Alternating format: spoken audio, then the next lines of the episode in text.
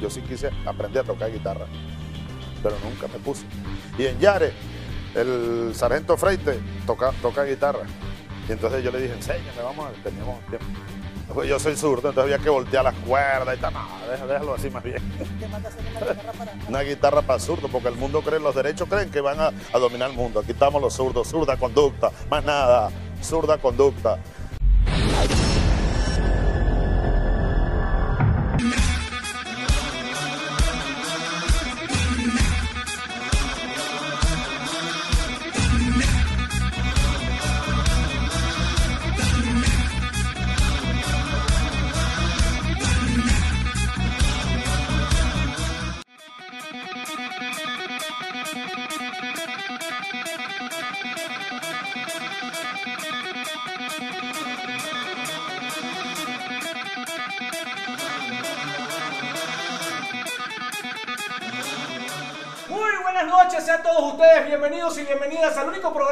Que no especula audiovisualmente, el único programa que es bueno, bonito y barato. Empezamos nosotros con Zurda Conducta, con la zurda de Chávez, como todos los jueves y viernes, su cita habitual con la estridencia audiovisual. No se les olvide a todos ustedes que pueden comunicarse con nosotros a través de arroba zurda-conducta en Instagram y arroba la zurda, la zurda conducta en Twitter la zurda conducta en Twitter. Vamos a estar generando algún tipo de interrelación emocional, de interrelación económica y política con ustedes. Ustedes van a ser como una especie de asistentes emocionales de este programa que viene siendo desde la casa. La etiqueta de la noche de hoy, señoras y señores que nos están viendo, que nos están escuchando, que están a través de Radio Nacional de Venezuela, es Hashtag o numeral chavismo es democracia en ZK. Hashtag o numeral chavismo es democracia en ZK es la etiqueta que nosotros los estamos convidando, que los estamos llamando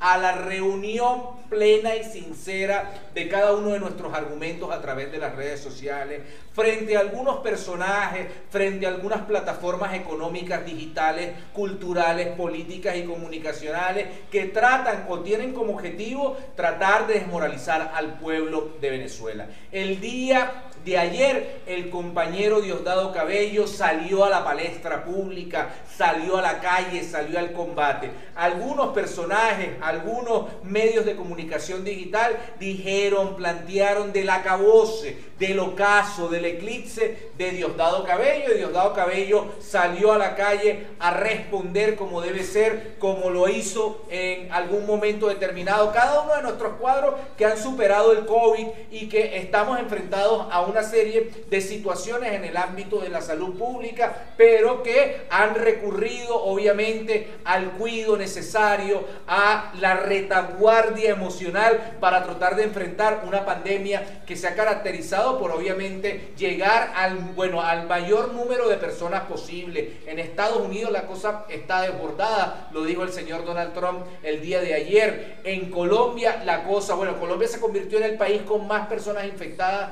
en, el ámbito del COVID. En Brasil, pues obviamente nosotros sabemos cuál es el tipo de relación que se está generando. Así que el día de hoy vamos a estar nuevamente convocándolas a ustedes desde casa, como estamos haciendo. Estamos haciendo surta conducta desde el apartamento de soltero del señor Luis Ugas, el que se ha encargado de mostrar y desmontar y montar nuestra estructura, la gocha, la negra, Geraldine, el señor Marquito, por ahí anda también Robert Galván. Y el día de hoy tengo a un personaje, un, un invitado especial, el señor Ricardo González, el cual estará hablando con ustedes desde este apartamento sentimental que hemos creado para en el momento en que nos indiquen y nos llamen en el minuto táctico y en el segundo estratégico, podamos ir nuevamente a Venezolana de televisión. Todo el mundo también está a la espera del regreso del necio, del regreso de Diosdado a el programa con el mazo dando. Sin embargo, nosotros hacemos un llamado desde la sinceridad intelectual, emocional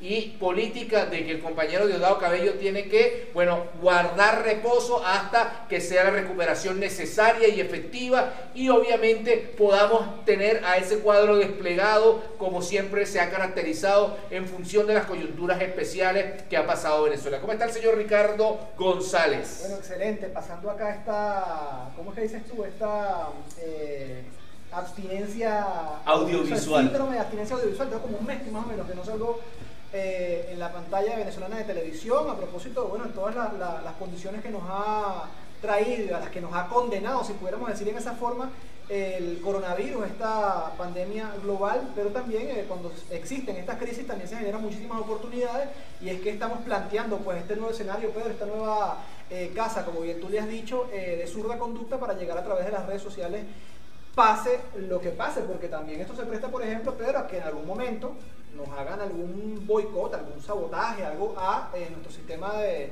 de telecomunicaciones, a nuestra televisora madre, que es venezolana de televisión, y bueno, nos vemos en la, en la, necesidad y en la obligación de hacer el trabajo a través de las redes sociales. Hoy en día lo estamos haciendo con pocas herramientas y con la, con la guerrilla comunicacional de, de nuevo tiempo que nos ha enseñado el COVID. Esta semana han pasado cosas increíbles, ¿no? Primero, eh, eh, que hay que eh, agradecer al pueblo colombiano y a todas las personas que trabajaron en función de las demandas pues, que se le hicieron al señor Álvaro Uribe Vélez, pero también es lamentable que se le juzgue por un tema de corrupción, por un tema de soborno y que no sea por el violador de, derechos humanos y por los crímenes de lesa humanidad que se cometió, que, cometió el Estado colombiano mientras se encontraba a la cabeza de la presidencia del mismo. Otra cosa que hay que agradecerle al coronavirus, por ejemplo, no el hecho de que haya enfermado algunas personas que no nos agraden, pero sí ha logrado el coronavirus eh, mostrar la verdadera cara de una derecha internacional, la verdadera cara de algunos sectores que se alegran cuando otros se enferman, como es el caso del compañero Diosdado Cabello.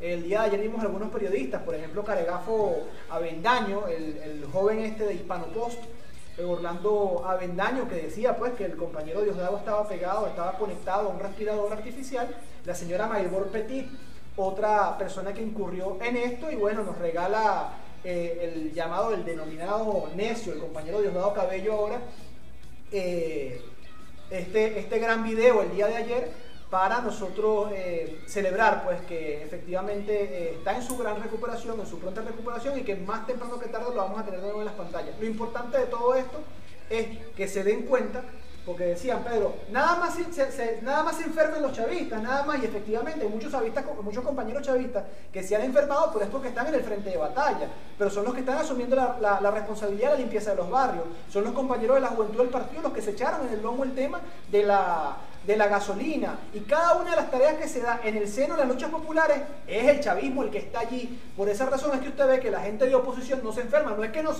que sean inmunes, es que precisamente ellos sí están guardados haciendo la cuarentena como debe ser, mientras nuestra gente es la que está batallando, arriesgando la vida para que usted tenga eh, un, buen, un buen, digamos, eh, un buen vivir en medio de todas las contradicciones que este bloqueo nos genera. Maybor Petit decía, Cabello se encuentra conectado a un respirador artificial en el hospital militar de Caracas, Caracas, bajo un cuadro de salud escrito como reservado, dijeron, fuentes al nuevo Gerald. El día de ayer, Diosdado Cabello salió, bueno, se desplegó, se empezó a generar una serie de, de, bueno, de cascada emocional y política a propósito de esta noticia que nos alegró a muchos que nos alegró a la mayoría del pueblo venezolano que andaba preocupado. Había algunos escuálidos que también andaban preocupados por la ausencia de Diosdado. Diosdado salió a la calle, mostró lo que tenía que mostrar, dijo algunas cosas, que si estaba ronco, que si no estaba ronco.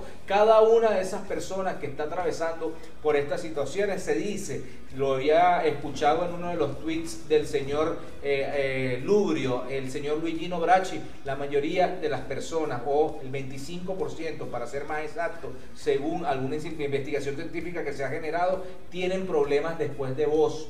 O sea, les afecta obviamente las cuerdas vocales, pero estos personajes creen que habían encontrado a un Diosdado disminuido, a una revolución bolivariana disminuida, etcétera, etcétera. Y lo que se encontraron fue con la voz de Chávez. Ante la ausencia en ese momento determinado por una cuestión médica del señor Diosdado, todo el chavismo salió a la calle, salió a las redes, salió a manifestarse, salió a desplegarse emocionalmente y a demostrar que nosotros somos una familia. El chavismo es una familia sentimental, hay que decirlo. El chavismo es, que es esa agrupación política que en el momento de las dificultades obviamente logra dirimir sus diferencias y reunirse en función de los objetivos tácticos y estratégicos que siempre se presentan. y además que el chavismo no tiene problema con que Diosdado esté rompo.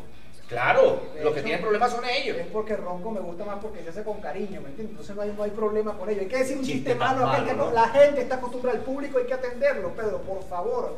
Entonces, chiste tan no, no, malo. pero efectivamente, o sea, a- eh, hablando, mío, por hablando favor. muy en serio, a, a la gente no, no, no le molesta el hecho de que Diosdado esté ronco. Uno no le busca la quinta pata al, gato, Pedro, cuando uno conoce, ¿me entiendes? La gente que dijo, ese no es Diosdado el que está hablando en ese video, uno conoce la esencia del discurso, las pausas, todo eso, pero más allá de eso, Pedro, el chavismo tiene confianza con el mensaje que envía la dirigencia, que hay una confianza, que hay, hay una, hay una unidad que no es unidad declarada, es la unidad como dice el comandante Hugo Chávez, que se ha venido construyendo, se ha venido forjando, y con esos rumores de pasillo y con esos rumores de Twitter no van a lograr fracturarla. Aquí a la gente lo que le interesa es que el compañero Diosdado, es que los compañeros que están allí, tanto su familia como los compañeros de, de las bases populares, porque no es nada más el, el- el- compañero Diosdado. mandar un saludo a Daniela Cabello, activa claro, Danielita, Pero activa también la gente, por ejemplo, de la parroquia El Valle, ¿me entiendes? Que estaban haciendo los procesos de desinfección y que cayeron enfermos ahorita con el tema del coronavirus. Aquí lo que importa es que la gente se mejore, porque cada vez, y, y- y hay que asumirlo, pero o sea, hay, hay, hay investigaciones que están planteando que todos en algún momento nos vamos a, a- a- A a infectar. pasar por el coronavirus. Algunos serán más fuertes que otros, pero es, es- es algo que mientras no exista la cura, es un riesgo que va a estar latente. Pero sabemos que los compañeros, por ejemplo, como mi primo eh, Tamanaco Lara, que pasó por el coronavirus, estuvo aislado y ya están de nuevo en, en el frente de batalla, sabemos que los que vienen recuperándose están asumiendo la vanguardia. ¿Me entiendes? Entonces al, chavismo no le importa, o no le importa, no, no, no, no, le, no, le, no le preocupa que el compañero de haya salido y esté ronco, lo que importa es que vuelva a la vanguardia, porque sabemos que una vez él estando allí hay otros compañeros que van a, van a, van a pasar pues a, a- verse afectados por esta enfermedad, pero que hay, hay que ir rotando eh, a esos cuadros en, en- en esas figuras, en esas responsabilidades. Vamos al primer video de la noche, señores. Ya saben, la etiqueta ya está descrita aquí en el generador de caracteres. Vamos, chavismo es democracia en ZK, creo que es la etiqueta de la noche de hoy. Vamos al primer video a propósito de un llamado que ha venido haciendo el presidente Nicolás Maduro con respecto al tema de la crítica, de la autocrítica. La autocrítica no como flagelación, sino como el mecanismo por medio del cual nosotros podemos superar nuestras contradicciones internas, nuestra subjetividad y para reformarnos y mejorar. Vamos a ver este video y ya venimos con más de la zurda conducta, la zurda de Chávez, arroba zurda guion bajo conducta en Instagram y arroba la zurda conducta en Twitter, en su nueva cuenta en Twitter, que puede seguir y, bueno, comunicarse con nosotros. Vamos al primer video.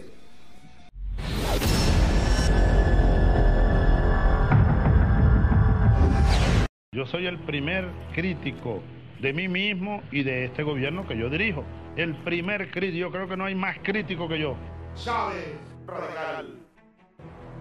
La crítica, la autocrítica, eso no se lo podemos dejar a los canales de la, de la oposición. No, nosotros, mira, el Correo del Orinoco, el Diario Vea, el otro Ciudad Caracas, deben tener páginas enteras dedicadas a la autocrítica. Que el pueblo tenga mecanismos, ay, que nosotros lo leamos. No le dejemos eso a canales de oposición que lo hacen de manera interesada para atacar al gobierno y siempre le dan la vuelta. La naturaleza burguesa es la prepotencia, complejo de superioridad. Entonces ahí no cabe la autocrítica. No, yo soy perfecto. No, que, autocrítica.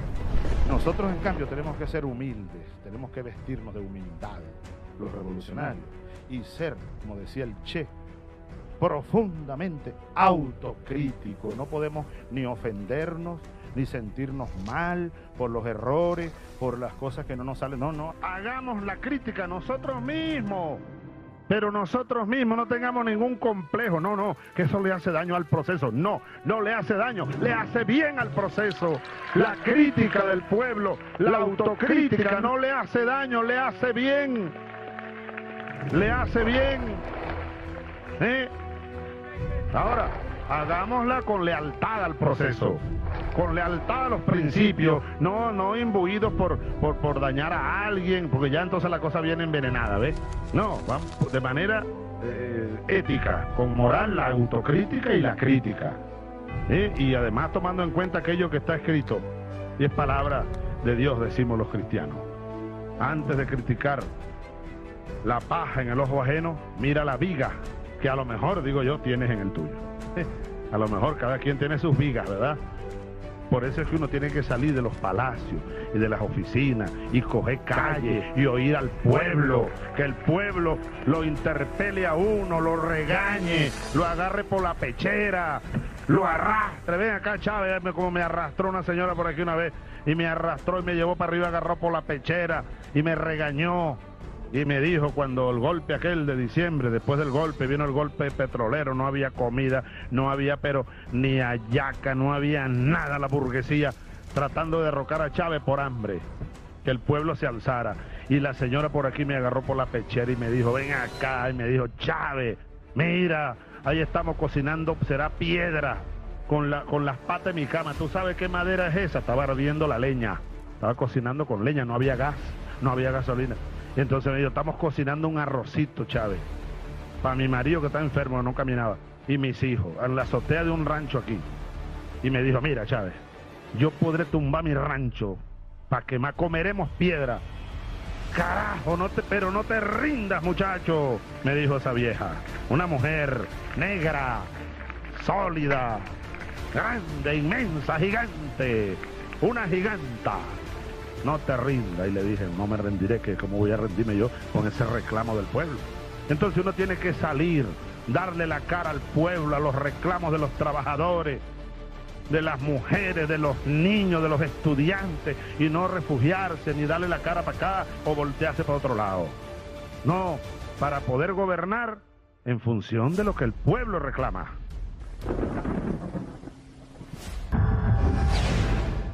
La autocrítica necesaria, la búsqueda de argumentos para superar algunos problemas, algunas dificultades, algunas coyunturas, digamos, en cierta medida eh, conceptuales por las cuales atraviesa la revolución bolivariana.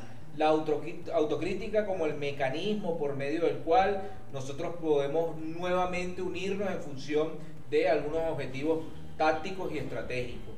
Eh, el presidente Nicolás Maduro ha enarbolado las banderas, creo que esta semana lo hizo en una alocución presidencial con respecto al tema de las tierras, al tema de la agricultura, al tema de las semillas. Y yo creo que esa unidad en medio de la diversidad es lo que nos puede a nosotros fortalecer. Y por eso nosotros sacamos como bandera ese Chávez radical, ese Chávez aleccionador, ese Chávez que fustiga en medio de algunas diatribas conceptuales, ese Chávez que nos llama a nosotros a retomar el proyecto original, a retomar pues obviamente las banderas de la dignidad del pueblo campesino, de la dignidad del pueblo obrero, de la dignidad del pueblo estudiantil, de la dignidad de aquellas personas que en algún momento determinado pues siguen levantando las banderas de la lealtad de Hugo Chávez, del proyecto original de Hugo Chávez, ese proyecto que está basado o que a tres bandas pasa por el tema de las, de comunas, por el tema de la organización popular, pero por el tema de la participación del pueblo en las diversas circunstancias que se atraviesan. Y esas circunstancias que se atraviesan pasa obviamente por un tema de bloqueo que lo que determina o lo que está ligando necesariamente es, bueno, generar las condiciones para que el pueblo produzca generar las condiciones para que el pueblo se empodere, se empodere, generar las condiciones para dar al traste con algunas instituciones que supuestamente hacen parte de la República, hacen parte del Estado-Nación, pero que no tienen y que no tributan absolutamente nada en co, a favor, no, no a favor, sino que al contrario no tributan eh, a favor del pueblo más desposeído, de ese pueblo que está planteando más producción, de ese pueblo que está planteando más revolución, de ese pueblo que está planteando que se creen las condiciones para la organización popular. Por eso nosotros estamos haciendo ese llamado, nos identificamos plenamente con aquellas personas que tengan alguna crítica, no crítica para autoflagelarnos, no crítica para no avanzar, no crítica para que se convierta en un elemento prácticamente que congele la acción revolucionaria, sino por el contrario una crítica que nos permita a nosotros vernos a las caras como iguales y poder afrontar una serie de desafíos circunstanciales que atraviesa la revolución bolivariana. ¿Qué dice el señor Ricardo? Sí, que efectivamente el tema de la crítica no pasa solamente por quejarse, ¿no? Sino es una crítica No, con para propuesta, nada. sino es una crítica con propuesta, hermano, y eso hay que asumirlo bien. Hay un montón de gente ahí en las redes sociales que es queja, o sea, como, como, como dice la, la- la frase popular, se queja más que un camión de pollito. O sea, es puro quejarse, quejarse, quejarse, quejarse. y están más pendientes de sus problemas individuales, y están más pendientes de sus intereses individuales, y están más pendientes de, vigilar ahí su parcelita de, poder, y terminan generando, Pedro, uno, uno, unos microconflictos que para aquellas personas que no entienden procesos políticos, lo único que generan y único que resultan es en división, hermano. Entonces la crítica tiene que estar acompañada siempre de una propuesta que se sume al debate del colectivo, que se sume al debate de la mayoría y que sea el pueblo el que decida si de verdad esa, esa, esa corriente, pues, digamos, de pensamiento, de análisis o de postura eh, sobre un conflicto es la correcta y que, bueno, que sea la lucha colectiva la que define ese camino, pues. Pero no puede ser el hecho de que de repente, eh, por ejemplo, a Ramón no le gusta cómo se está manejando eh, la administración de, entonces genera toda una, una batalla en Twitter para, digamos, contra un compañero funcionario, contra un compañero que dirige algún colectivo, que lo único que genera en este momento es fractura. El enemigo aquí es frontal el enemigo es el imperialismo, el enemigo está en la acera de enfrente, compañero, y eso hay que definirlo. Y lo hicimos nosotros, por ejemplo, en el caso de Red Radio. Nos planteamos una postura para escuchar a todos los sectores, como ocurrió en el caso de, la, de las residencias estudiantiles, y se, se discutió y se debatió aguas adentro. Y así es que debemos venir haciendo las cosas nosotros. No debemos, no debemos repetir el error que comete el adversario, porque eso es otro tema. Que es andar sacando las cosas allí, a, los trapos eh, eh, eh, sucios, como si fuese un tendedero para que todo el mundo se entera las diferencias, las discusiones que tenemos al interno. Hay cosas, hay cosas que son de forma que las discutimos y, decidimos, pues, precisamente en medio de ese debate político. Pero hay cosas que no están en discusión. El proyecto socialista no está en discusión por, ningún lado, ninguna de las fracciones. El que usted escuche por allí, que coloque el, proyecto socialista en, crisis, que lo coloca eh, en tela de juicio, hermano, ese compañero no está, no está eh, vinculado ni, ni al chavismo, vinculado a la revolución. Lo único que está interesado es en dividir el llamado siempre ha sido el del presidente Hugo Chávez, unidad, unidad, unidad y más unidad. Y todo aquel que busque, hermano, a través de chismes, sin ningún tipo de propuesta de solución, lo único que está apostando es a la fractura y es allí donde se mete Operación Medeón, es allí donde se mete Guaidó, es allí donde se mete el Imperio Norteamericano y cualquier nombre que usted le quiera colocar al divisionismo que busca fracturar la fuerza de la revolución. Bueno, el presidente está haciendo ese llamado a la construcción de un horizonte estratégico y de que no que nos quedemos en esa autocrítica nada más para autoflagelarnos, sino para avanzar y que los errores que se hayan cometido pues se puedan definir en un proyecto estratégico avanzar en ellos, superar a esos conflictos y así poder tener un escenario más plausible en función del proyecto de Hugo Chávez. Vamos con este video a propósito de los personajes que hablan del tema de la libertad de expresión, de los personajes que hablan del libre mercado, cómo Estados Unidos está atacando a diversas plataformas y redes sociales que no supuestamente tributen a la imagen y figura del supuesto personaje espiritual llamado Donald Trump, que está prácticamente a portas de un fracaso electoral. Vamos a ver el video y ya regresamos.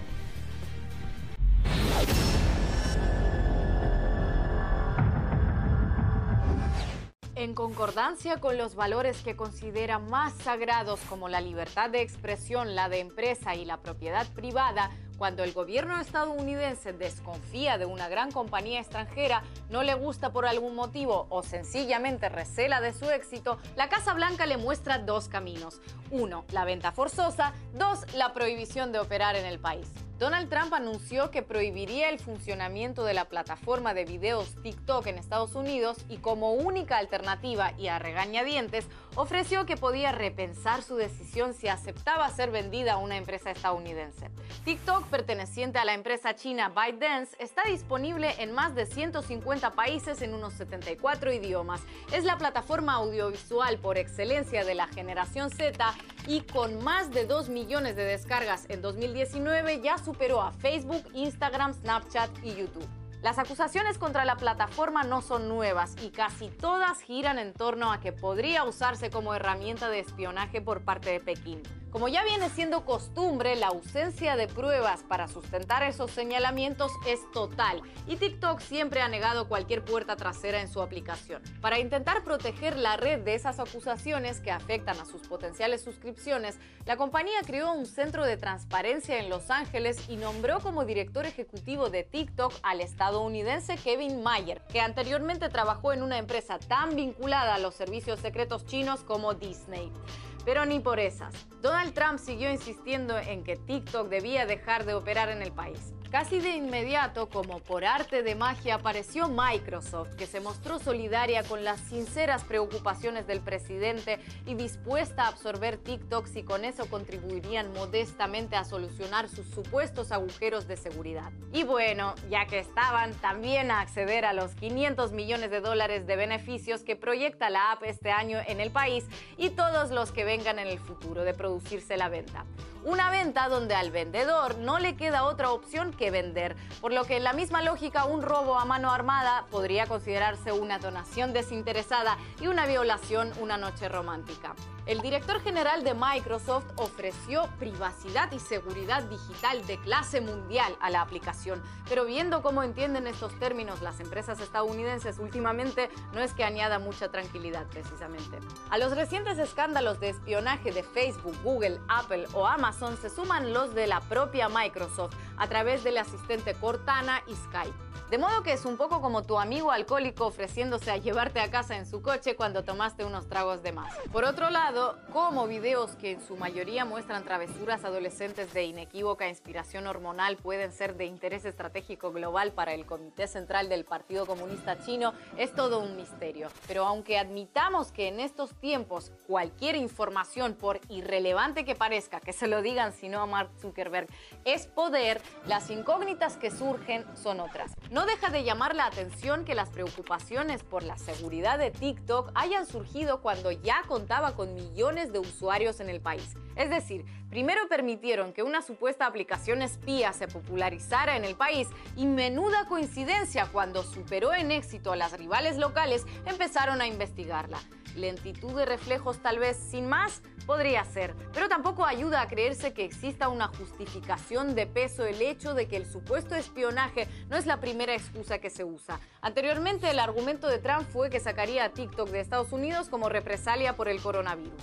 Esta variedad de motivos más bien parecen ser señal de que primero se tomó la decisión y los motivos vinieron después y permítanme que me adelante algunos comentarios. Aquí no vinimos a defender a China ni su modelo, estamos totalmente al tanto y por eso lo aclaramos antes de que algunos comiencen a aporrear el teclado escribiendo todo en mayúsculas para recordárnoslo, que la gran mayoría de aplicaciones estadounidenses de redes sociales están prohibidas en el territorio chino.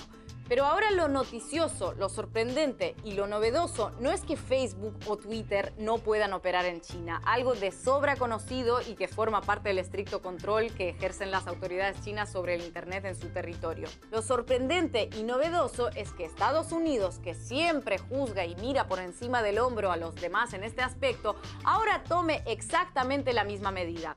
Porque hasta ahora su actitud siempre ha sido los chinos prohíben nuestras redes sociales en China porque no son una democracia como nosotros. En cambio, nosotros permitimos competir en nuestro territorio a cualquier compañía de cualquier lugar porque la libertad de expresión y la libre competencia forman parte de nuestras convicciones más sagradas y irrenunciables. Unas convicciones que al parecer en el fondo no son ni tan sagradas ni tan irrenunciables como para dejar que otros te ganen con las mismas reglas que siempre defendiste y mucho menos cuando lo hacen en tu propio terreno de juego.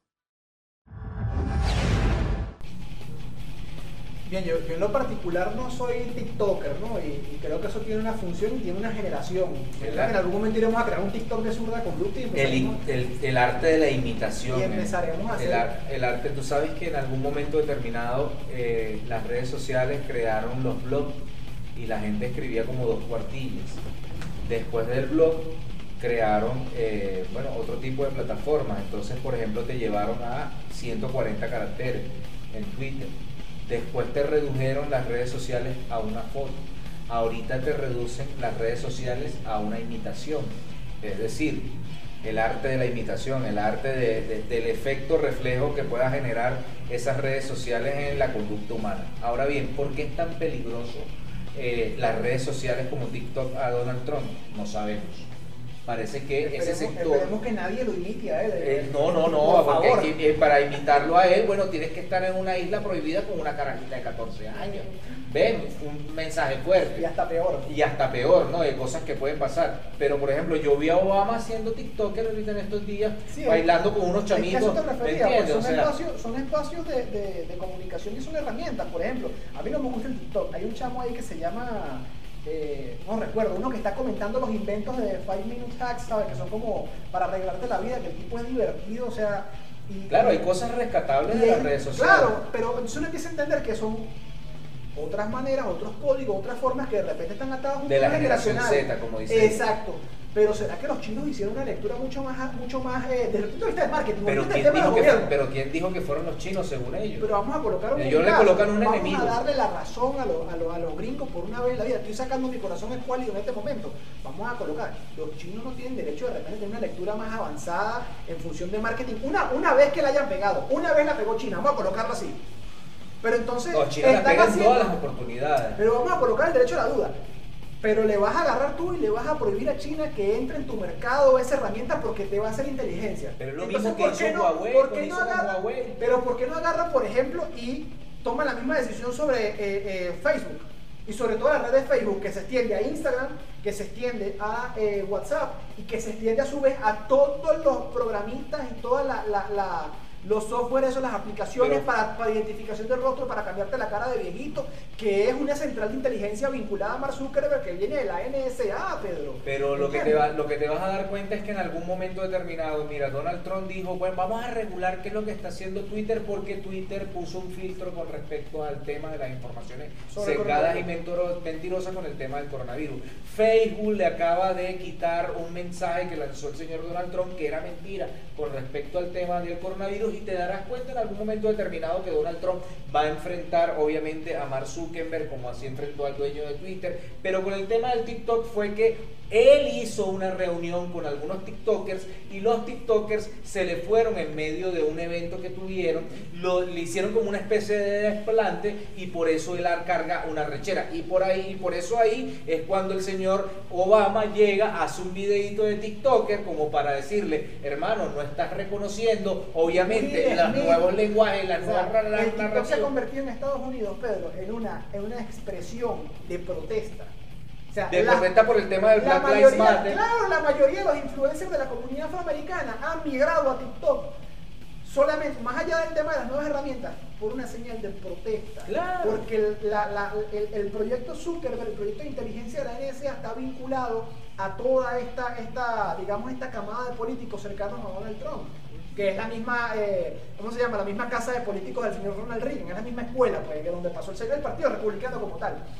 Pero el hecho está en que ya no es este- un tema de que, bueno, yo soy influencer, no, no, es un tema de que yo me voy a pasar aquella, aquella eh, eh, como nos ocurre a nosotros con el tema de Mastodon, pues, que, nos, que nos, cuando nos bloquearon el Twitter, nosotros empezamos a buscar otras herramientas y, Y- migramos y- a y Mastodon. como colapsamos a Mastodon. Claro, colapsamos a Mastodon, pero fue un, un momento como que, bueno, si nos terminan de tumbar Twitter, ¿qué hacemos? ¿Me entiendes? Y eso es lo que va a pasar, porque además cuando tienes una megalomanía como la de Donald Trump, te vas a terminar enfrentando a Twitter, te vas a terminar entre- enfrentando a Facebook, te vas a terminar enfrentando a TikTok, te vas a terminar enfrentando a cada una de las nuevas narrativas que se han venido construyendo. El señor Donald Trump es un personaje que hizo su riqueza en función de la construcción de edificios y estos nuevos chamos que han salido, el dueño de Tesla, el dueño de Amazon, el dueño de tal, ya están, bueno, hartos ¿verdad? En medio de un hartazgo, inclusive el dueño de Amazon dijo en algún momento determinado, porque una chama dijo, ay, están vendiendo puras cosas de negro. Bueno, si a ti no te interesa comprar cosas de negro, pues no te metas a la aplicación de Amazon,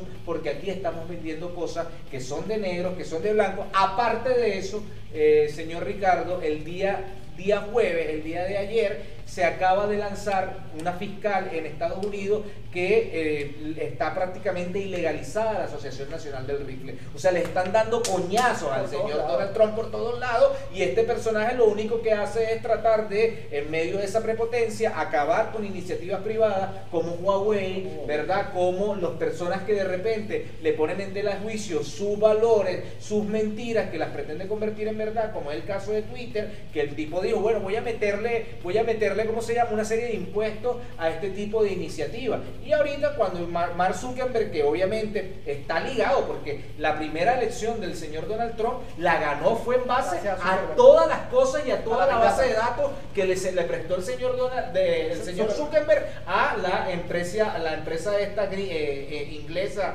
que se llama, a ver, se me olvida ahorita el nombre de la empresa inglesa que fue la que compró todos los datos y empezó a, a segmentar el discurso. Por eso nosotros tenemos una gran iniciativa nosotros necesitamos, necesitamos tener alguna, una, una, un sentar un precedente en términos de mensaje de lo que viene en la próxima elección, de lo que viene en nuestra nueva contienda electoral e identificar esas nuevas narrativas que, bueno, reivindiquen a los jóvenes, reivindiquen su, su estética y reivindiquen sus preocupaciones, que fundamentalmente es lo Sí, que hay que hacer. hay que hacer lectura sobre las expresiones específicamente para, para darse cuenta no solamente de las preocupaciones, pero sino también de los sueños y las proyecciones que los jóvenes hacen. Que es, que ese, creo yo en lo particular que ha sido uno de los errores que hemos cometido nosotros en algunos momentos de la revolución, en algunas campañas incluso, que de repente nos centramos más en resolver los problemas y las cosas que en ver cuáles son, cuál, cuál es el país que se sueña la juventud, es la pregunta que tenemos que hacernos, sobre todo cuando Que le preocupa a la juventud. Claro. eh, y otra de las cosas que hay que evaluar, Pedro, es que estamos en el cero, o sea, estamos a, a- a pocos meses de una, de una elección estadounidense. O sea, efectivamente cuando, cuando la rata está acorralada es cuando más peligrosa es. El señor Donald Trump, lo dicen todas las encuestas, eh, Puede perder las elecciones. pudiera perder las elecciones por, por malas decisiones con respecto al coronavirus, por exceso de frentes de conflicto abiertos. Eh, y fíjate lo que acaba de pasar en el Líbano, que aún está sin, sin, sin resolverse, ¿no? Sin Habrá sido una jugada de, de Israel allí. Será que luego, ocurre, que luego ocurre algo eh, eh, en, en los Emiratos Árabes, una explosión similar. Entonces todos los analistas internacionales dicen, mira, ah, ¿qué pasó aquí? Hubo una respuesta de parte de, de- de esa red de espías de Irán, qué sé yo. Y digo yo, bueno, en, en- en medio de todas esa, esas curanas pues, que se generen en, en la información faltante, fácilmente Estados Unidos pudiera eh, causarse o buscar un- una especie de causus belli para generar un conflicto en el Medio Oriente. O previo a eh, eh, las elecciones en Venezuela, pudieran lanzarse una segunda operación Gedeón, porque no, ya vimos un montón de imbéciles allí en las redes sociales. Oye, ya Elio Abraham eh, dijo que en septiembre iba a pasar algo. Efectivamente, necesitan un conflicto, necesitan una guerra, porque con la paliza que están llevando, con su propia mala gestión, con la represión policial, con el racismo institucional, eh, necesitan un conflicto externo para que la gente voltee la mirada. Y la tarea de nosotros es cerrar filas y no dar espacio para que eso permee. El tema de la operación Gedeón, por ejemplo, requiere, o el tema de la fractura institucional en Venezuela, requiere de fractura en el escenario militar, en el escenario político y en el escenario popular. Y es nosotros, nosotros tenemos que cerrar filas allí. Y qué buen momento que tenemos, Pedro, en el que hay fracturas grandísimas dentro de la oposición, por ejemplo, donde eh, están los alcaldes y están los gobernadores electos de oposición que sí quieren ir a las elecciones. Están, hay sectores dentro del llamado G4 que sí quieren ir a las elecciones. Yo entrevisté el pasado lunes a Leocenis García, que decía que él mismo se había reunido con Voluntad Popular, con sectores de Voluntad Popular, que no son la macoya, que no son la cúpula de Voluntad Popular, y se había reunido además con, gente de Primera Justicia. Y la gente quiere votar, en Venezuela la gente quiere votar, se quieren medir. Y es bonito que dentro de la misma oposición la gente quiera saber de verdad si gente como eh, el señor Leopoldo López, si gente como el señor Juan Guaidó, si gente como el señor eh, eh, el del CJ, que ya no me acuerdo ni siquiera del club, está- Julio Borges. Julio Borges, el asesino de niño Julio Borges, de verdad tienen popularidad y de verdad tienen liderazgo en Venezuela, o lo único que son es una cara visible, es una puesta en escena que ha generado una especie de chequera o es una pistola en la cabeza contra Venezuela para robarse el dinero que está en el extranjero con esa, con esa expresión de las elecciones dentro de la oposición pudiera generarse una revitalización, digamos, o una especie de renovación de liderazgo interesantísima para todos los procesos políticos del país. A propósito de liderazgo, vamos a ver este otro video. Ya venimos con más de zurda conducta. Son las 8 y 20. Colombia está que arde. El señor Uribe Vélez no es Bolívar, al contrario, es Chapo Guzmán, es Carlos Castaño, es el señor Mancuso. Es toda aquella plañidera de personajes que lo único que han utilizado es la muerte, el impulso tanático para tratar de imponer un mecanismo de preservación del poder. Mientras tanto, Bolívar vive, la lucha sigue y Chávez vive, la lucha sigue. Vamos a este video ya regresamos.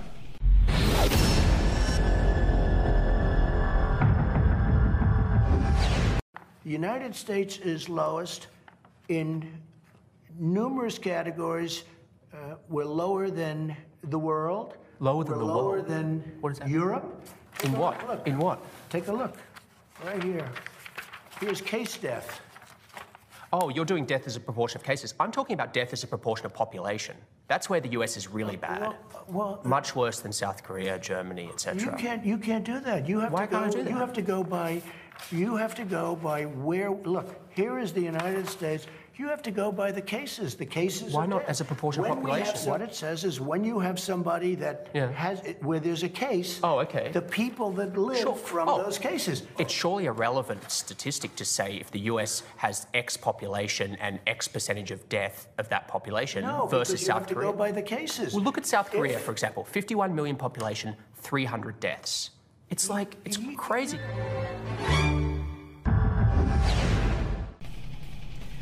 Resulta increíble como eh, el magnate del mismo universo, de toda la cadena hotelera, de las grandes empresas, de los medios de comunicación, no tenga un asesor de prensa que le mande un buen guacho, como decimos aquí, eh, con las alertas y los análisis de las cifras. O sea, el tipo confundiendo eh, eh, una no sé qué relación de, de- de- de defunciones por coronavirus, de muertos por coronavirus, creo que es en función de los casos totales cuando el periodista le dice, hermano, en las cifras por millón, ¿verdad?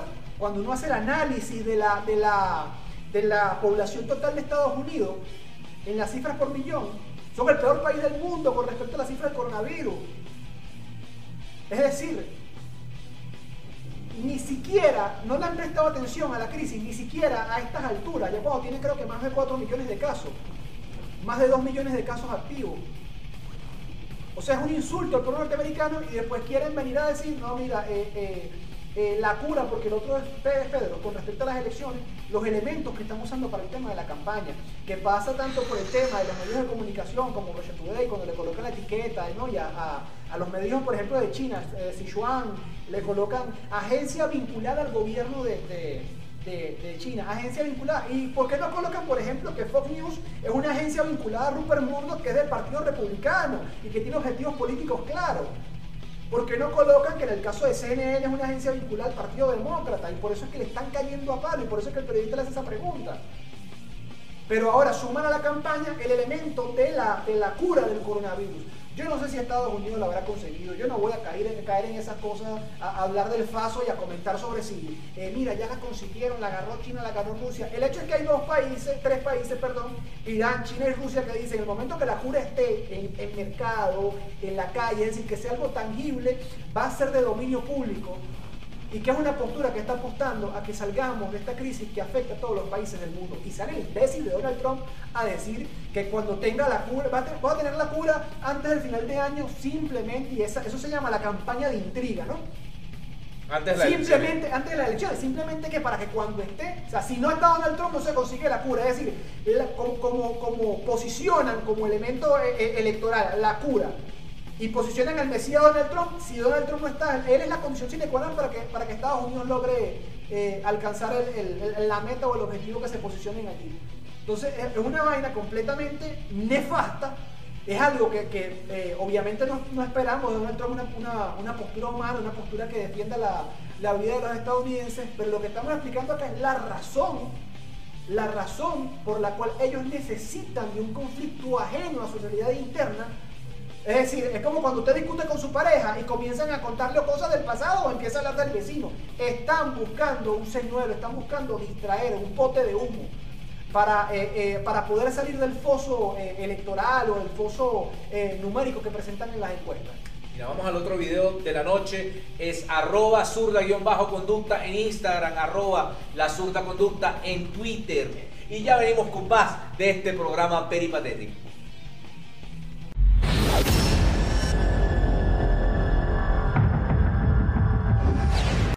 Por fin. Por fin, hueputa, por fin.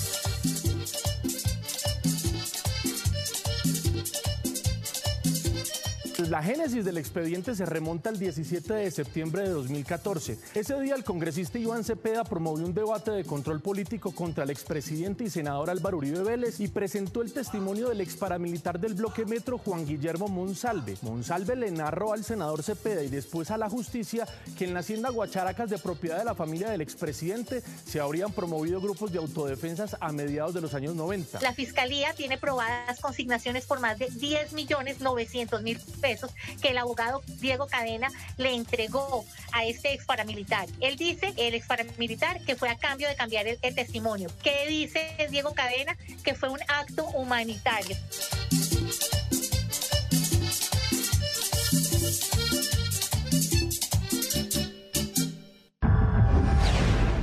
Pero ¿qué tipo de prisión llevará el señor Uribe? Porque eso es otra de las cosas que hay que, que, hay que ver, ¿no? Cuán, cuán, cuán interesante es la justicia colombiana. Eh, preso en una casa de cuánto, Pedro? 20.000 hectáreas. Creo que son 200 kilómetros cuadrados, más o menos. O sea, no- yo no creo que se vaya a ladillar allá adentro. O sea, 200 kilómetros cuadrados, que para la cantidad de plata que se ha robado, pero no, yo creo que lo que se ha robado es poco. Para la cantidad de plata que le ha sacado el narcotráfico colombiano, porque ese sí tiene, sí tiene estirpe de narco, sangre de narco, sangre propia y sangre de los narcos que ha matado y sangre de la gente que ha matado. No creo que vaya a tener una casa sin piscina, sin, o sea, eh, eh, Con eh, caballos con de alto- caballos de, de caballos de- sangre. caminan mejor que, que nosotros No, los imagínate, con, con campos de tiro seguramente, con una que otra fosa común para un lugar de culto, también, ¿verdad? Con su propio almacén de motosierra, con museo, y quién sabe si algún hipopótamo del señor Pablo Escobar habrá, parado pues en su casa por un recuerdo afectivo. Un elefante. ¿Quién quita, Se verdad? balanceaba sobre la finca de Uribe. Sí, señor, ¿qué, qué, qué- qué cosa? Y más allá de eso, porque yo no creo que él vaya a pedir el, el- el- ¿cómo se llama? El, el, el odontólogo de Águila Merlano, yo no creo que él vaya a pedir cita allá. Pero sí estoy seguro que esta gente, yo no creo que Uribe vaya a pasar en, en- en su- Al- en sus 200 kilómetros cuadrados, Pedro, su, su estadía en casa por cárcel. Él Yo primero- creo él lo primero que dijo- Tranquilamente puede salir. ¿Qué pesar con mi esposa ahorita que le toca a mí asumir mi casa por cárcel? Es lo mismo que dijo Leopoldo López.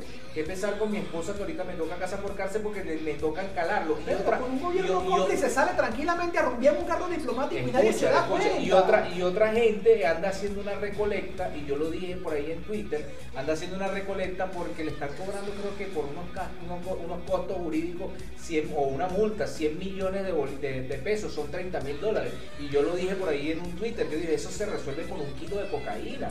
Usted le da el kilo de cocaína, que un kilo de cocaína cuesta 30 mil dólares. Esos son 100 millones de pesos. Porque andan hasta preocupados, vamos a hacer una especie de recolecta para nuestro padre refundador, un crowdfunding, ¿verdad? Para este, porque pobrecito él le toca pagar 100 millones de pesos. ¿Tú sabes cuánto gana? Bueno, ¿cuánto gana un diputado en Colombia?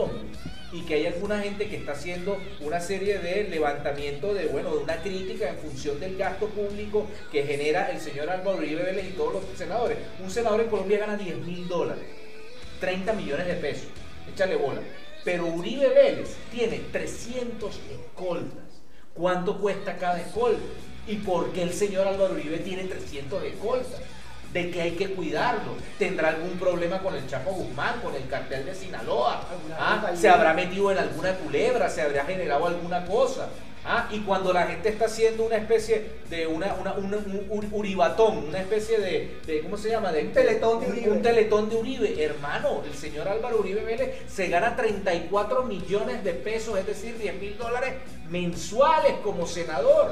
Y como expresidente vitalicio se gana un montón de plata más. Pero súmale a eso, súmale a eso las platas de negocio ilícito. ¿me Y súmale a Lo eso- que le debe quedado a él del tema de las de la, de las de las, eh, pistas aéreas. Sula- cuando- súmale a la eso, súmale a eso, Ricardo, que el, el- el- hace pocos días, que los- lo decíamos en el programa el día de ayer con el señor Cabeza de Mango, acaban de agarrar al piloto, lo agarraron, bueno, prácticamente eh, en una versión ya no tan, tan, tan humana, sino porque el tipo murió calcinado en una avioneta. Llevaba, bueno, un montón de cocaína, ¿verdad? Hacia el cartel de Sinaloa, porque Uribe es la bisagra entre el cartel ¿De Sinaloa salió? y el cartel de Medellín. Salió de Colombia. No, ah, no salió de aquí del aeropuerto No, Caracas. escucha, Juan Pablo. Guanipa acaba de decir que ese avión salió aquí de Venezuela. Ah. ¿Ves? Para que te des cuenta un poco de la locura de estos personajes. Pero el piloto personal de Álvaro Uribe Vélez, que creo que había aportado a la campaña 20 millones de pesos, es decir, 5 mil dólares, 6 mil dólares a la campaña de Duque, ese personaje murió llevándole un alijo de drogas al señor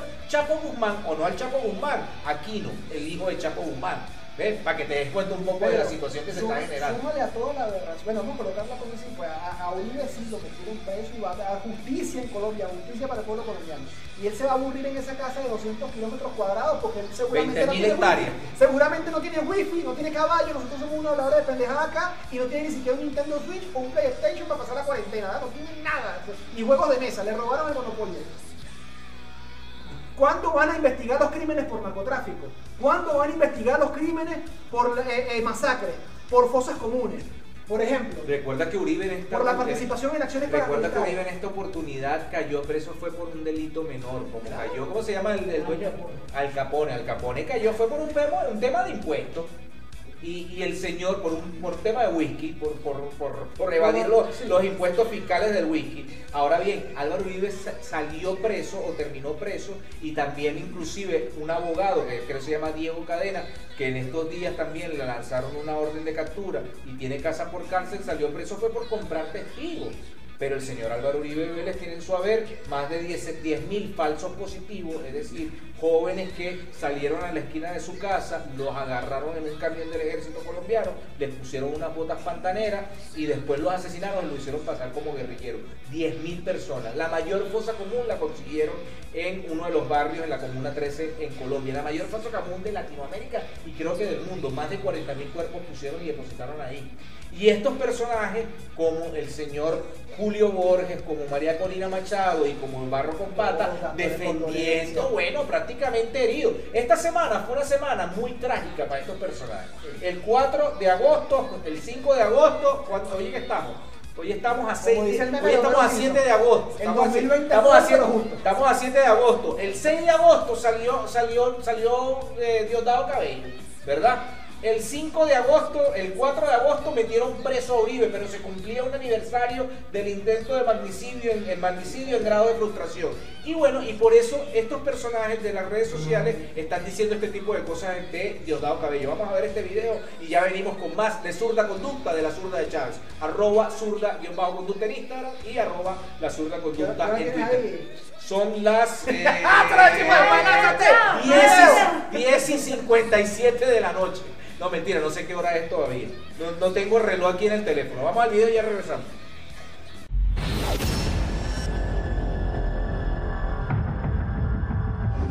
Muchos están preocupados por la salud de Diosdado Cabello. ¿Qué pasa con Diosdado? Bien, la carta en este caso del Rey de Oros, la carta de la muerte y la carta de la torre, ¿verdad? Como vemos por acá, la situación de, de Diosdado Cabello está un poquito fuerte. Eh, ya él lastimosamente tiene su, su tiempo con ese contado. Bueno, vamos a decirlo un poco más claro. Diosdado está entre la vida y la muerte. Eh, Lo más seguro, si las cosas no mejoran para él, simplemente lo que le viene es el adiós. Podemos encontrar un muñequito de cera por allí.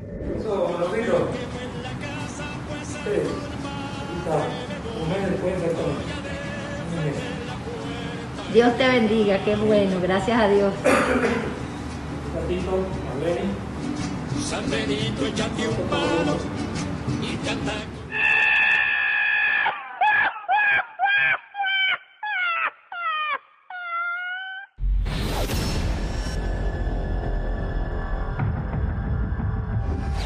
Impresionante, ¿no? La, esos son los fundamentos filosóficos, ideológicos, epistemológicos y hasta, eh, no se me ocurrió otra palabra, pero son los fundamentos de esta gente, axiológicos, axionómicos, axelógicos, por el tema de la que De viejo, o sea, pero eh, es increíble, o sea, estos tipos pierden el tiempo, Pedro.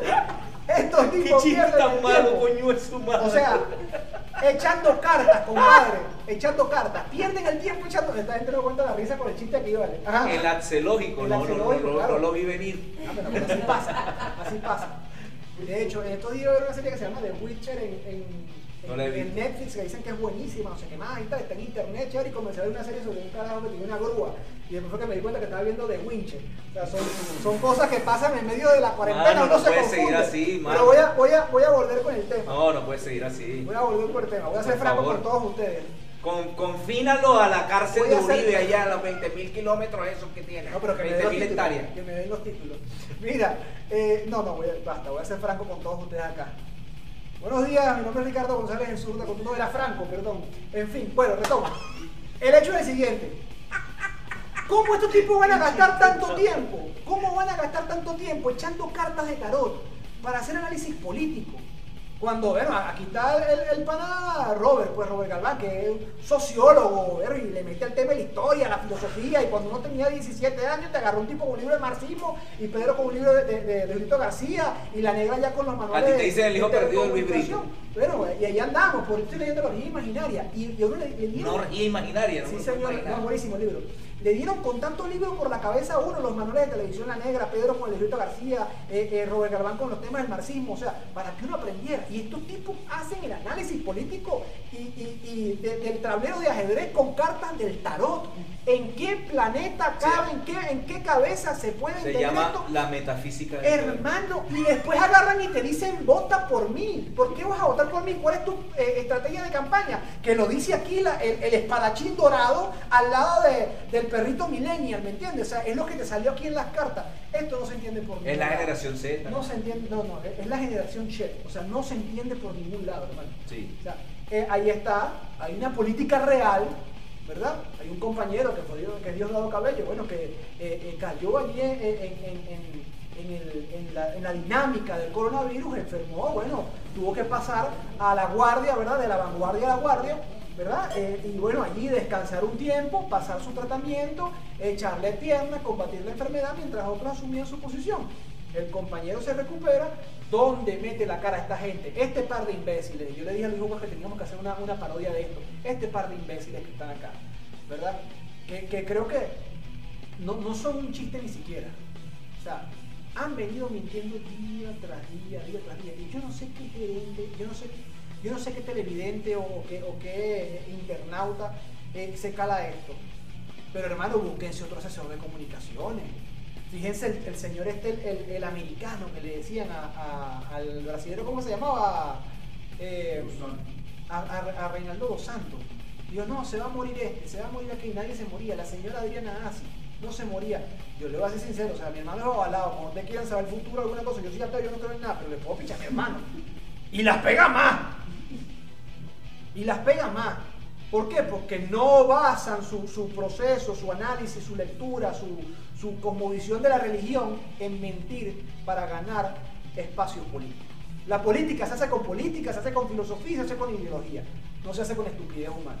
Vamos con el otro video de la noche, arroba zurda guion conducta en Instagram y arroba la zurda conducta en Twitter. Y ya venimos con más de este programa peripatético dedicado a Colombia, a la Colombia no uribista, a la Colombia de Bolívar, a la Colombia de Atanasio Girardot, a la Colombia profunda. Vamos a este video y ya regresamos.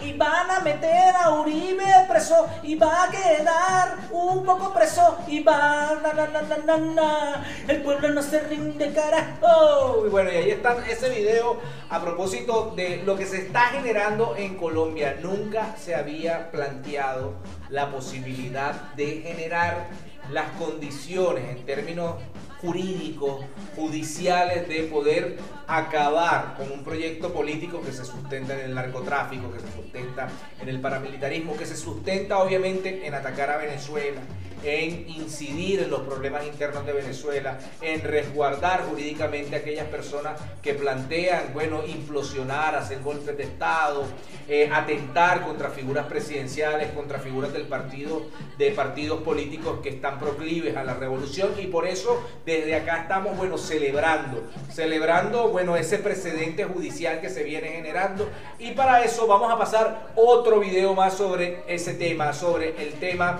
judicial. Primer presidente, aunque alguna gente dice que históricamente habían metido también a Gustavo Rojas Pinilla preso. Sin embargo, el primer expresidente preso, Fujimori, tiene mucho que decirle al señor Álvaro Uribe Vélez, pero vamos a ver qué es lo que pasa. Alan García que- también tenía Alan que decirle, pero bueno. Pero bueno, Alan García tuvo. Pero lo que pasa es que la mayoría de los presidentes peruanos terminan presos por, por temas de corrupción.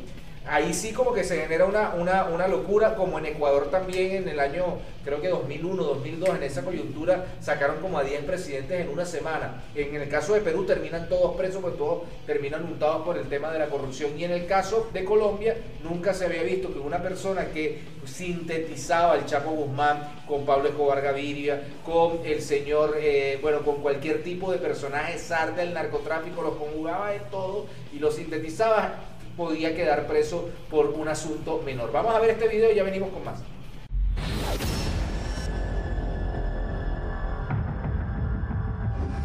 para nosotros es algo supremamente histórico. Nunca en 200 años de historia republicana habíamos tenido un presidente judicializado.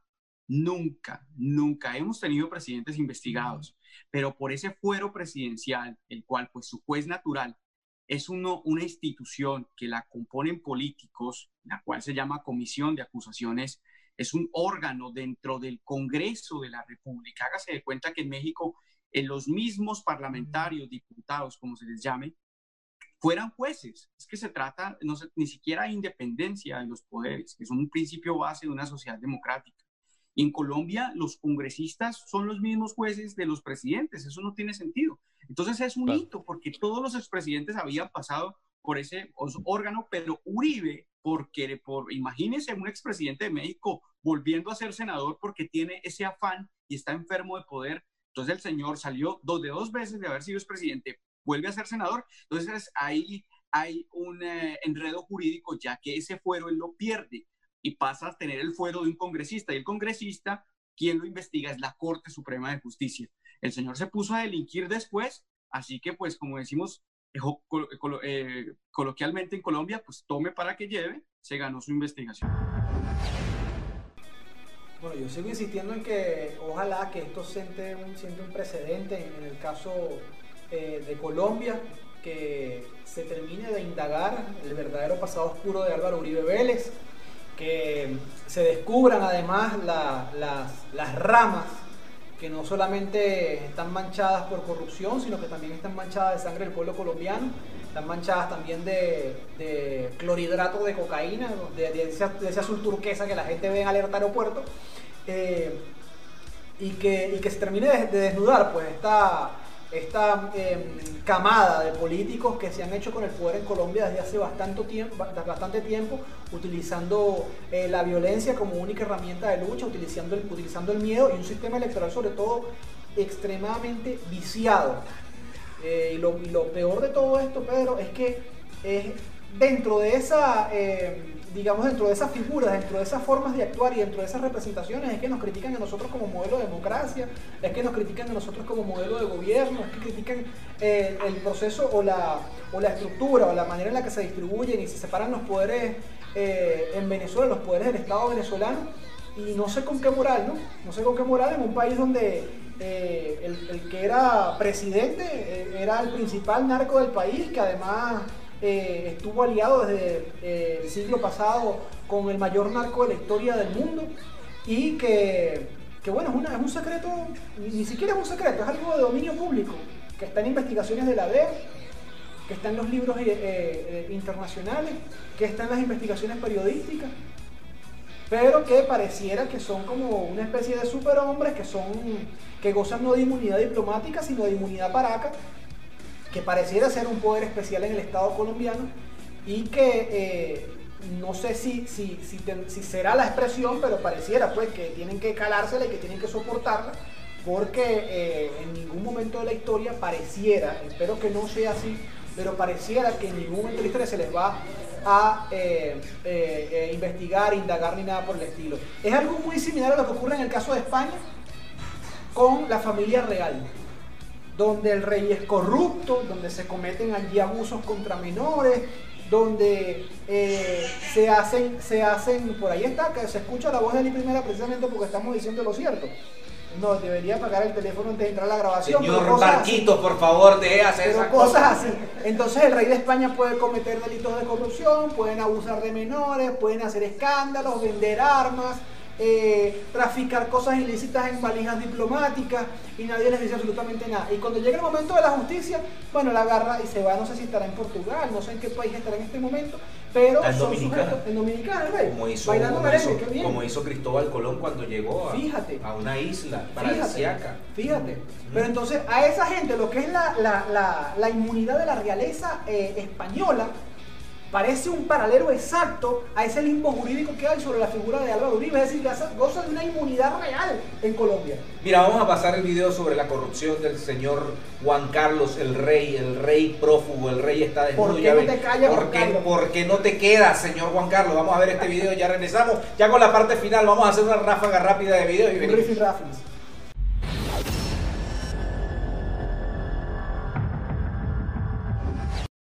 Corruption, corruption, Corrupción. Corrupción. Corrupción.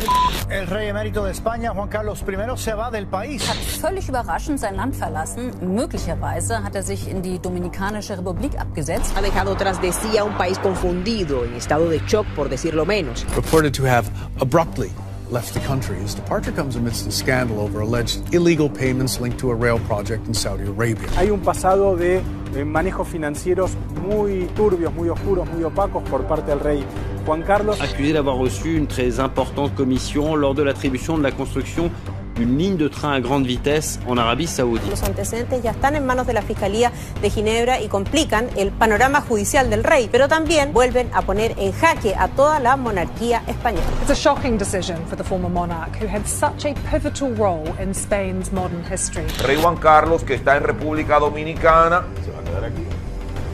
Salió corriendo. Delincuente internacional. El emérito ladrón que salió huyendo de España. At the same time, you've got the authorities in Switzerland looking at two particular bank accounts with, with hundreds of millions of dollars said to be in them, apparently linked to the former king in Spain.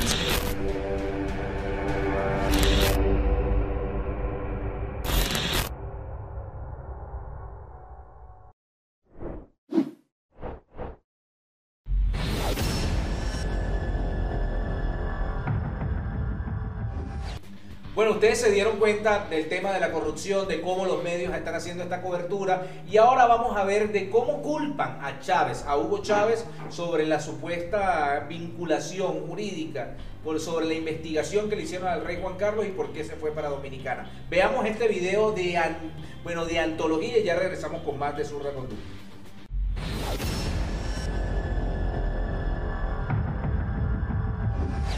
clara. Don Juan Carlos tuvo una intervención en la conferencia iberoamericana, en la cumbre iberoamericana de Chile, en la que les, petó a- en defensa de, un presidente socialista, de José Luis Rodríguez Zapatero, a Hugo Chávez, el dictadorzuelo de Venezuela, les petó, ¿por qué no te callas?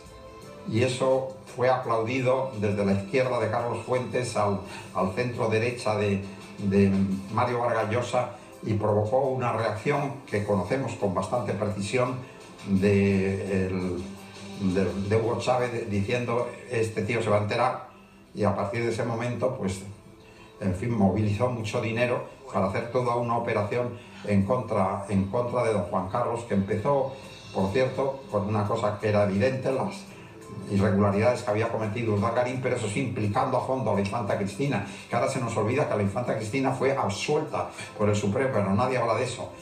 Lo que pasa es que, claro, se, se prorrogó la, la, en fin, el procedimiento durante dos años, se hizo un, daño lateral a la monarquía muy potente y al fin de, y a fin de cuentas, pues vamos a convenir en que al juez Castro, que yo no dudo en absoluto de su independencia y la proclamo, le ofrecieron ser diputado de Podemos por Baleares y no aceptó porque el Consejo General del Poder Judicial había prorrogado su mandato.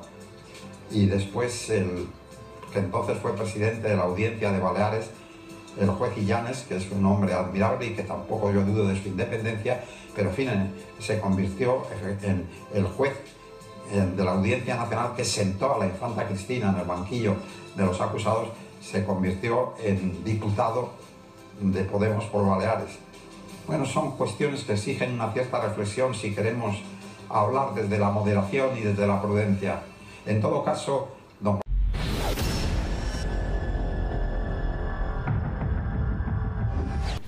Eh, efectivamente se lo dijo el comandante eh, Hugo Chávez. Estos rellenos son electos por absolutamente nadie, no gozan de ningún poder, no gozan de ninguna moral para poder opinar sobre los procesos democráticos en ninguna parte del mundo.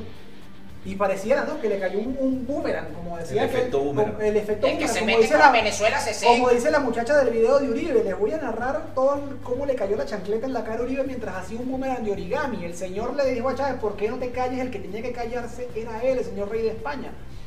Toda la, el escándalo y la maraña de corrupción y de dinero que puede ir de repente a, trabajos sociales, a obras públicas y un montón de cosas sosteniendo a la familia de chulos reales, porque no tiene otro nombre, son unos parásitos. El que vea la película de Bong Joon-ho, creo que, que se llama el, director este famosísimo de la película Parásito.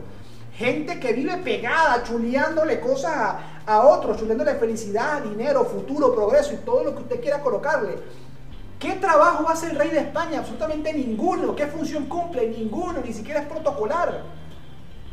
Pero bueno, son cosas propias de... de Pero a propósito de cosas, entrevistaste a política. Leoceni García, dame un rápido, a rápido. Leoceni García, Leoceni García se planteó el escenario político, el escenario electoral, dijo que bueno, como sus su principales eh, demandas pues a- al sistema, al, Consejo Nacional Electoral era que hubiese un observador internacional para su eh, necesidad, la ONU como tal, reconoce que Venezuela no pertenece a la OEA a pesar de que él tiene una amistad abierta con, él tiene un resumen de la entrevista, a pesar de que él tiene una amistad abierta con el señor Luis Almagro, reconoce al presidente Nicolás Maduro y asume a, a Juan Guaidó como una persona que se cree presidente, así como de repente que en un psiquiátrico, cito textualmente, se puede creer astronauta o se puede creer un superhéroe.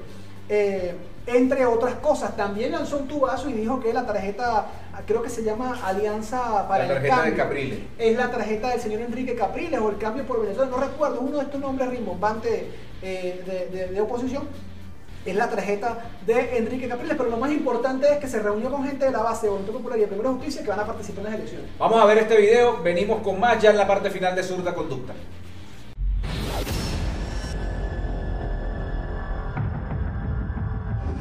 Prometió, están aspirando eh, un cambio. Y ese cambio, Ricardo, o se hace con voto o se hace con bala. Si se hace con voto, se va a hacer con el esfuerzo de todos los venezolanos, los que siguen apoyando a Nicolás Maduro y los que adversamos a Nicolás Maduro. Si se hace con balas, la sangre va a ser la de los venezolanos, pero no de los venezolanos que llaman a que otros pongan la sangre que va a humedecer los pavimentos de Venezuela. Porque yo no he visto ni a los hijos de Leopoldo, ni de Guaidó, ah, es que ese no tiene hijos, ni a los hijos de, de- de la doctora María Corina, ni a los hijos del doctor Julio Borges, ni a ninguno de ellos que hayan muerto en las protestas que ha habido aquí en Venezuela. Aquí han muerto los hijos del pueblo. Y ya basta de que los políticos quieran llegar al poder a base de la sangre de otros venezolanos.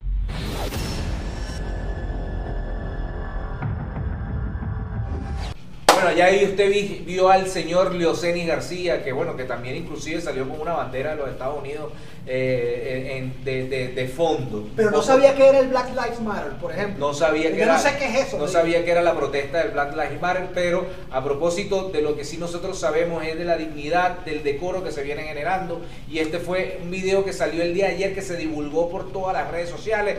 Salió el regreso del necio. Veamos a Diosdado Cabello entrompando, saliendo a la calle después de superar el COVID. Veamos este video.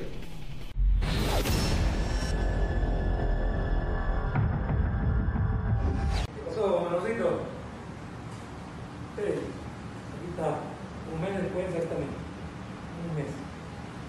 Dios te bendiga, qué bueno, gracias a Dios. Un ratito, Marlene. Pronto todos juntos. Gracias, Señor.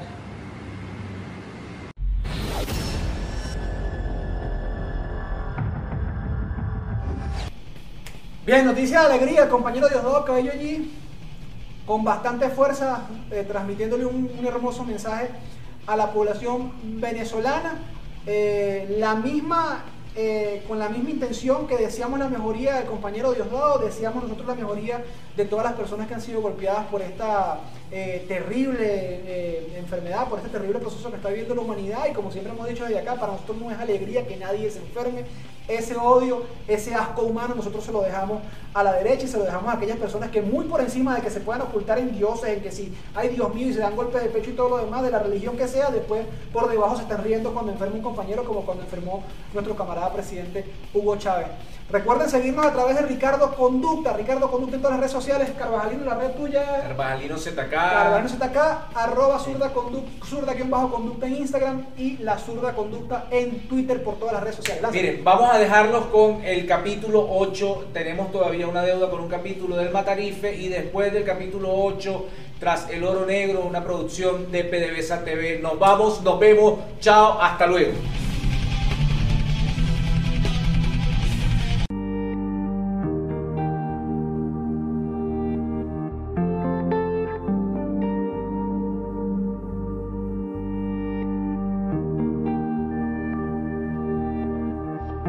Tenemos la posibilidad también de dividir en toda la historia.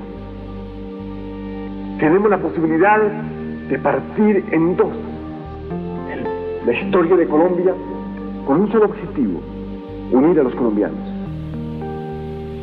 Ofrecemos algo elemental, simple y sencillo. Que la vida no sea asesinada en primavera.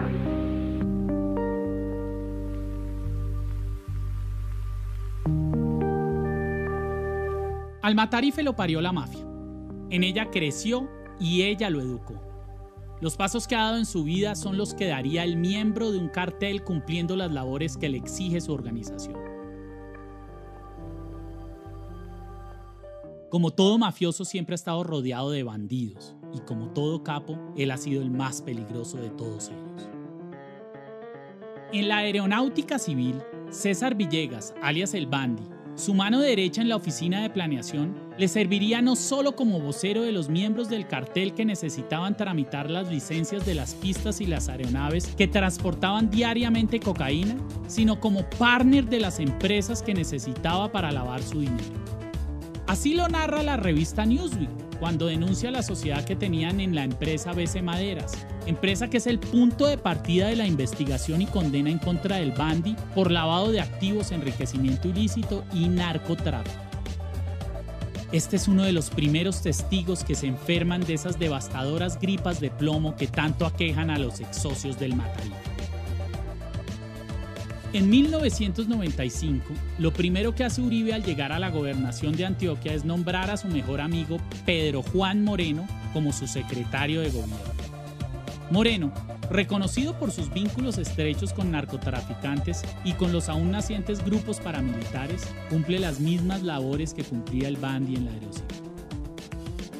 También fue socio de empresas al servicio del narcotráfico durante el tiempo en que fue su subalterno y, al igual que el Bandi, terminó muerto en extrañas circunstancias.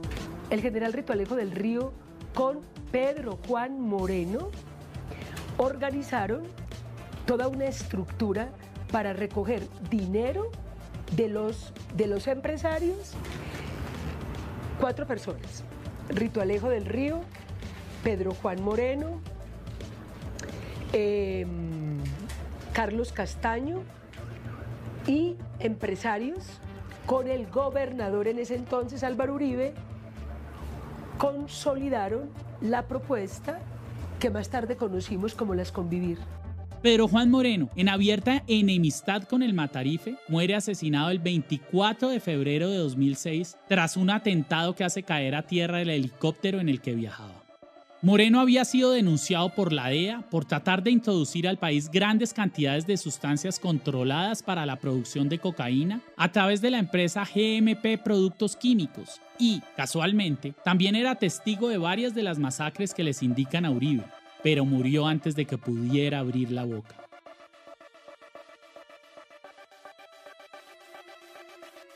Porque le vendieron a la gente el derecho al olvido, porque le advirtieron, le advirtieron que si recordaba era un delito.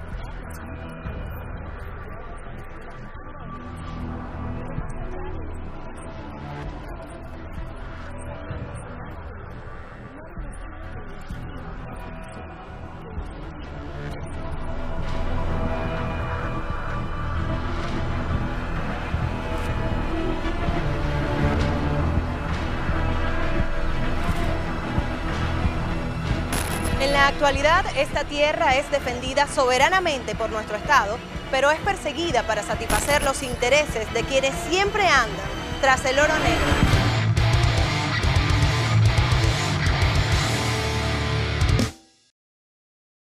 Hola, ¿qué tal? Soy Margaret Aliendres y esto es Tras el Oro Negro. En este capítulo revisaremos con total profundidad los elementos relacionados con el diferendo territorial existente entre la República Cooperativa de Guyana y nuestro país por la Guayana Esequiba, que está comprendida entre el oeste del río Esequibo hasta la cima del monte Roraima y tiene una extensión de 159.542 kilómetros cuadrados. Pero ¿a quién pertenece este territorio? ¿Pertenece a Guyana o a Venezuela? Este era el mapa de la Capitanía General de Venezuela en el año 1777. Allí se puede observar claramente que la Guayana Esequiba estaba comprendida dentro de los límites nacionales. El territorio que hoy conocemos como la República Cooperativa de Guyana fue de los holandeses hasta 1814, año en el cual fue arrebatado por Gran Bretaña. La producción de oro en esa zona resultó que fue informada en una correspondencia que le envían a Inglaterra, le informan a la reina que la producción de oro en esa zona del estado Bolívar y las minas de oro que estaban allí eran superiores a las dos minas de oro más importantes en el mundo, como eran las minas en África y las minas de California. Por lo tanto, la avaricia por el oro resultó ser preponderante para que continuase la penetración de ingleses hacia la zona del territorio esequibo. A partir de ese momento pasaría a ser la Guayana Británica. Para dejar las cuentas claras a los nuevos acreedores de la Guayana Británica, el gobierno de la Gran Colombia presentó en 1824 ante Gran Bretaña los límites de su territorio que incluían el Esequibo, los cuales fueron reconocidos. Al separarse de la Gran Colombia, se adoptarían los límites establecidos en los tiempos de la Capitanía General de la República, con la Guayana Esequiba incluida. Pero en 1835 el Imperio Británico, aprovechándose de una Venezuela debilitada por las guerras, envía al botánico prusiano Robert Hermann Schomburg a definir los límites de la Guayana Británica.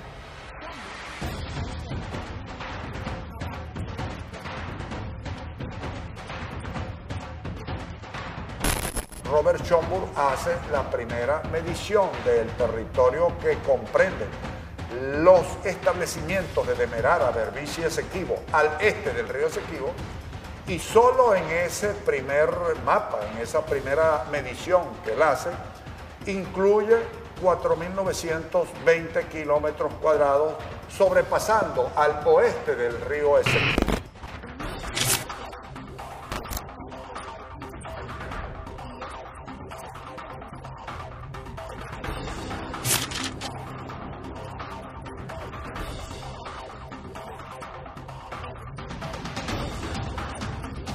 En el año 1887, Gran Bretaña se atreve a trazar una tercera línea de Schomburg.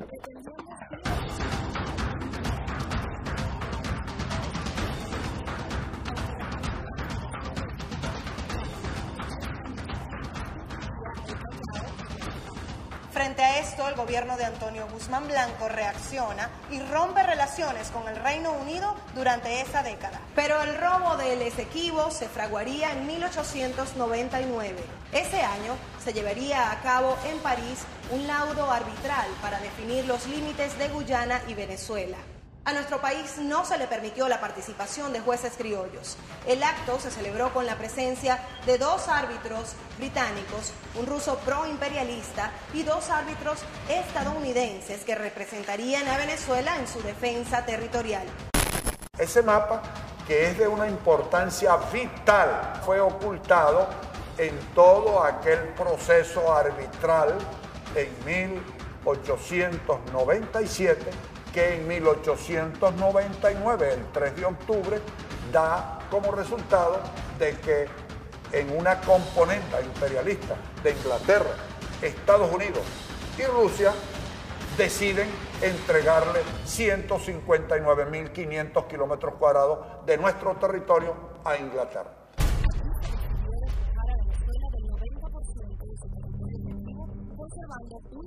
La controversia se reanudaría en 1949, cuando sale a la luz pública un documento escrito en 1944 por Severo Malé Prevot, el cual debía ser publicado tras su muerte.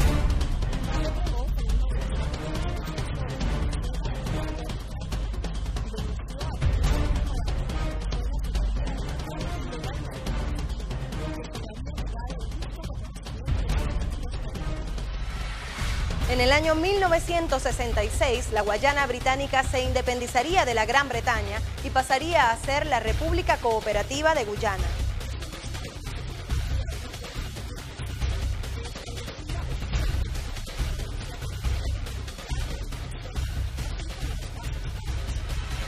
Este acuerdo fue suscrito por ambas partes y definió que el Esequibo sería zona en reclamación hasta la resolución de dicha controversia.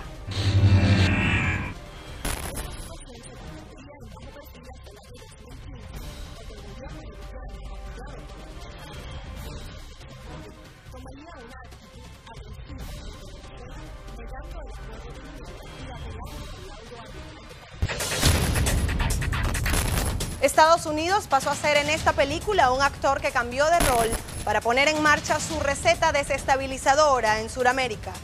Sin recordar sus obligaciones como Estado de las Naciones Unidas, como miembro de la Unión de Naciones Suramericanas y como Estado miembro de la Organización de Estados Americanos, Venezuela ha buscado el camino de la intimidación y la agresión. Venezuela está trazando una bordera, está desestabilizando una región estable del planeta, utilizando la fuerza contra un Estado pacífico y pequeño.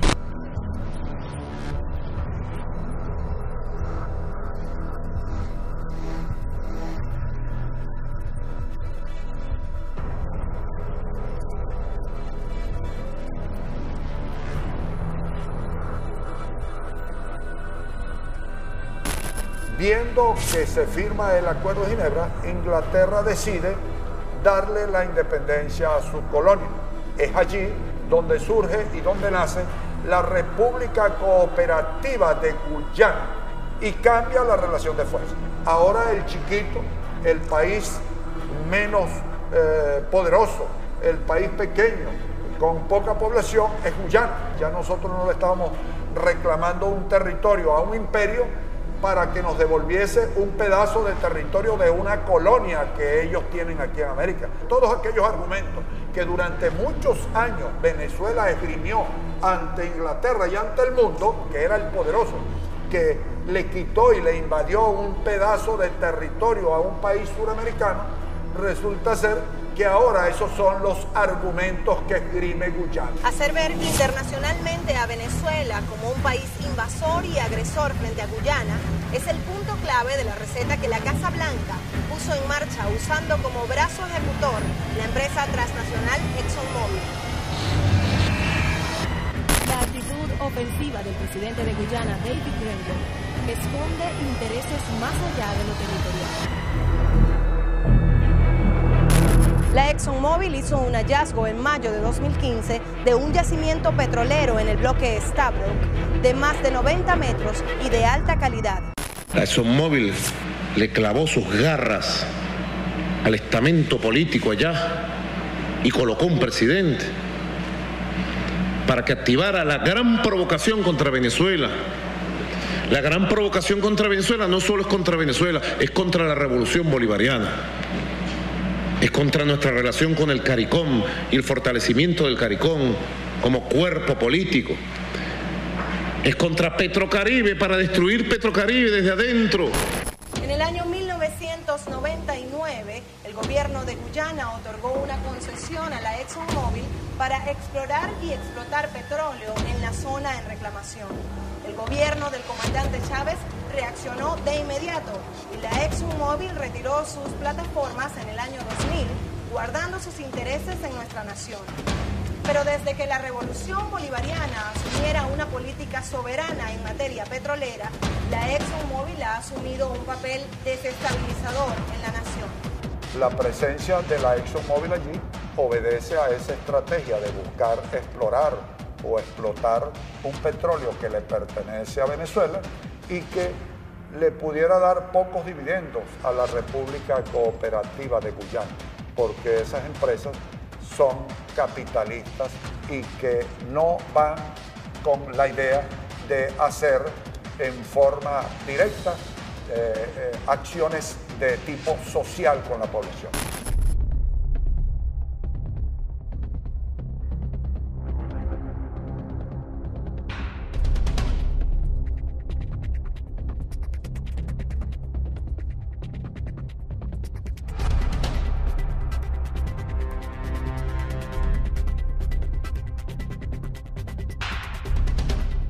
glad we've opened the door, and I'm glad that you're part of opening the door for us. Well, yeah, we're, we're, just excited as the, as the Guyanese population, people. So.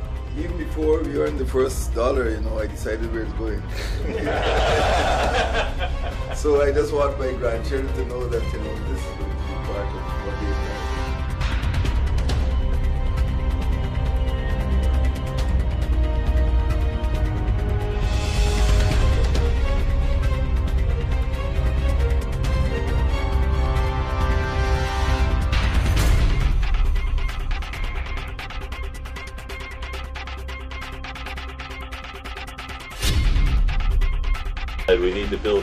stuff before we get to that point.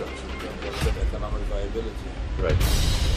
First the economic viability and then several years of construction to, to build all those all that equipment. Pesa constatar que la única y sorprendente agresión es que el gobierno de Guyana haya permitido a una transnacional tan poderosa como la ExxonMobil incursionar en territorio en reclamación entre ambas naciones, que en nada pretende solventar el derecho al desarrollo de Guyana. Según el Ministerio del Poder Popular para las Relaciones Exteriores, el Esequibo resguarda grandes riquezas naturales, tales como la bauxita, el manganeso, oro, diamantes, caolín, arenas, arcilla, sílice, mica, hierro, uranio, cobre, hematita y coltán, el llamado oro azul para las empresas tecnológicas y telefónicas.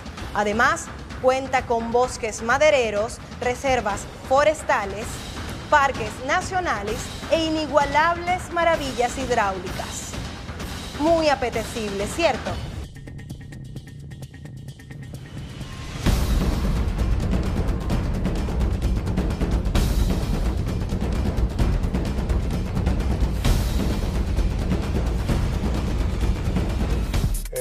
Territorio Esequibo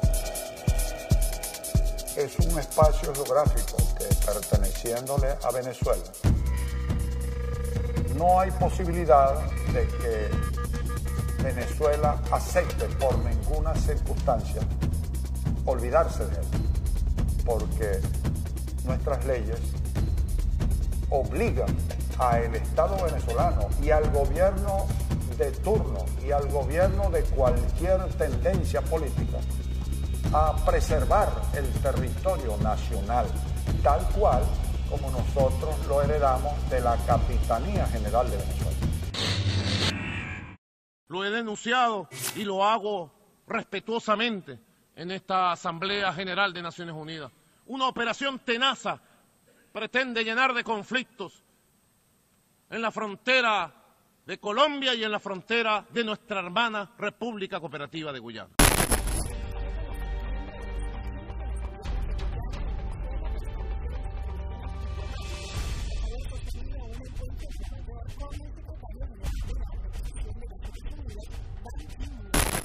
Desde la sede de la organización, el presidente Maduro aseguró que Venezuela insistirá con la política diplomática de paz para dirimir cualquier controversia. Se ha acordado eh, nombrar embajadores. En el caso de Venezuela, regresaríamos nuestra embajadora de manera inmediata a la capital de la República Cooperativa de Guyana. Queremos relaciones de hermandad. Queremos relaciones de hermandad.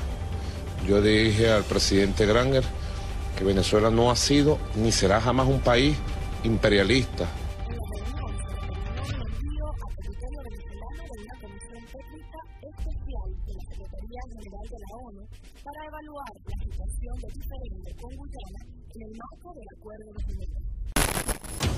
Venezuela debe de estar encuadrada dentro del marco del Acuerdo de Ginebra, que es el instrumento legal jurídico a nivel internacional y que obliga a las partes a buscarle una solución satisfactoria a un arreglo práctico. Cuando se firma el Acuerdo de Ginebra, hubo la participación de Inglaterra y, esta, y Venezuela en forma principal, pero interviene también allí el que estaba de presidente o estaba de primer ministro, que era Fort Bulman. De manera tal de que eso obligó y obliga hoy a la República Cooperativa de Guyana a ceñirse y a atenerse al contenido del Acuerdo de Ginebra. Y el Acuerdo de Ginebra es el que verdaderamente debe de regir toda la negociación directa entre los dos países. Como es costumbre en controversias como la que actualmente se vive en nuestro país frente a Guyana, la derecha nacional que antes decía defender el Esequibo, hoy se alinea al lado del imperialismo norteamericano y a favor del despojo. A partir de esta causa que se ha levantado de la verdad sobre nuestro Esequibo, este señor se atrevió a dar declaraciones a la prensa guyanesa que financia la ExxonMobil y que encabeza la campaña contra Venezuela y ha salido a defender las tesis del gobierno de Guyana contra el propio gobierno de Venezuela y contra la patria venezolana. Es una de las cosas más graves, tengo que denunciarla. La actitud de algunos sectores de la vida nacional de utilizar algunos temas de manera irresponsable, como el tema, tema con Guyana o con Colombia o con el Caribe, pues, nuestros hermanos caribeños. Por primera vez, Venezuela está jugando desde hace una década un papel de país integrador, integrador, no desintegrador. Este país fue colonia yanqui. Este país, Venezuela, fue base de operaciones yanqui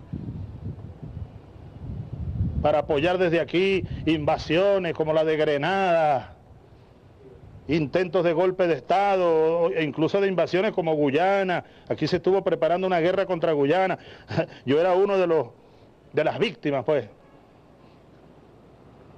Éramos muy jóvenes, 20 años, 24 años, y, nos estaban era, acondicionando para ir allá con paracaídas y con tanques y todo al Esequibo contra esos que están allá, que son una amenaza debe de ser entendido por el mundo entero de que Venezuela va a hacer todo el esfuerzo a nivel de las relaciones internacionales para recuperar un espacio geográfico que le pertenece, como lo dije anteriormente, por la razón, por la historia y por la justicia. Si usted busca en las plataformas informáticas Google Maps, o Google Earth, el mapa del Esequibo, se dará cuenta que aparece delimitado como parte del territorio de la República Cooperativa de Guyana. Estas plataformas se basan en estudios del Departamento de Defensa de los Estados Unidos. ¿A quién le puede quedar duda de que la ExxonMobil en la Guayana Esequiba está tras el oro negro?